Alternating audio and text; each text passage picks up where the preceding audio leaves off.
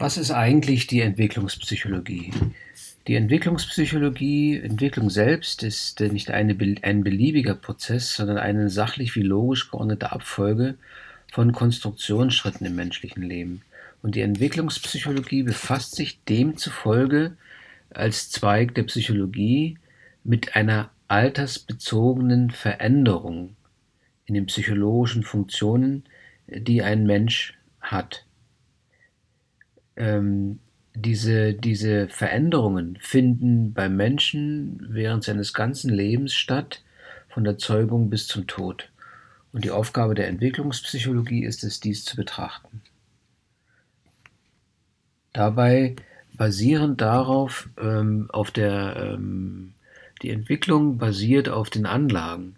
Denn die Anlagen, äh, die dem Menschen mitgegeben werden, sind die Summe der Eigenschaften und Möglichkeiten, die sozusagen als Erbgut ihm mitgegeben werden und die er auf die Welt mitbringt.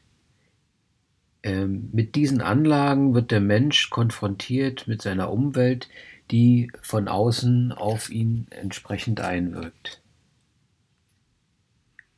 Da dieses Wechselspiel zwischen Anlagen und Umwelt wird von verschiedenen Richtungen der Entwicklungspsychologie betrachtet.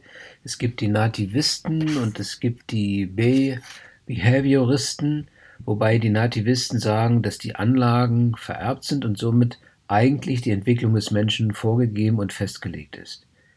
Die, bei den Behavioristen ist es hingegen so, dass die Umwelt sehr starken Einfluss auf die Entwicklung des Menschen hat und der Mensch sich den Umwelteinflüssen unterwirft. Dabei kann man sagen eigentlich, dass äh, die Anlagen, also die vererbt wurden, und die Umwelt ein fortwährend einen wechselseitigen Einfluss auf die, ähm, auf die Entwicklung äh, des Menschen haben. Oder ja, die Vererbung stellt praktisch die Substanz oder das Potenzial bereit und die Erfahrung, die sich aus, dem, aus der Berührung mit der Umwelt ergeben, äh, bestimmen deren Einlösung und Entfaltung. Die Entwicklung erfolgt, des Menschen erfolgt ähm, auf verschiedenen Ebenen.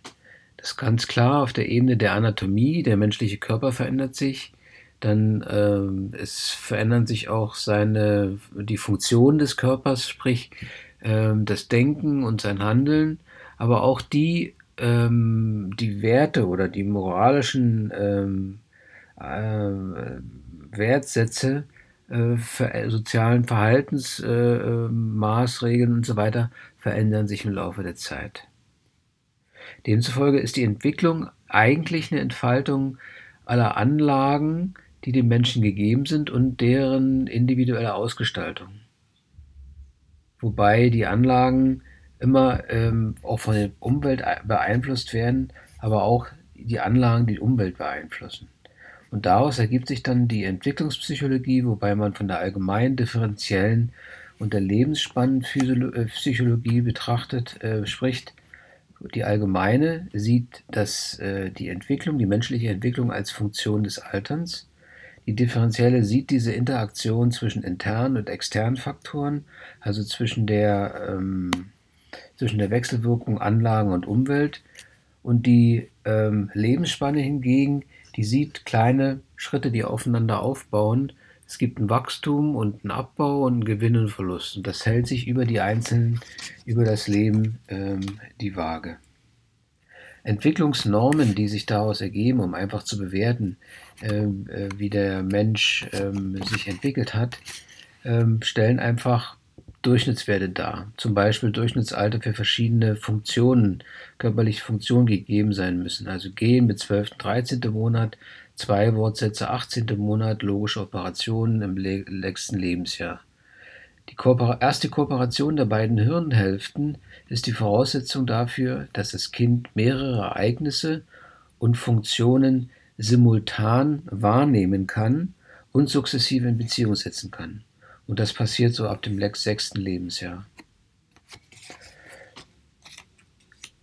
Ja, das wären erstmal die erste Gruppe von Fragen, die man sich vielleicht im Zusammenhang betrachten sollte. Es gibt also einen großen Zusammenhang.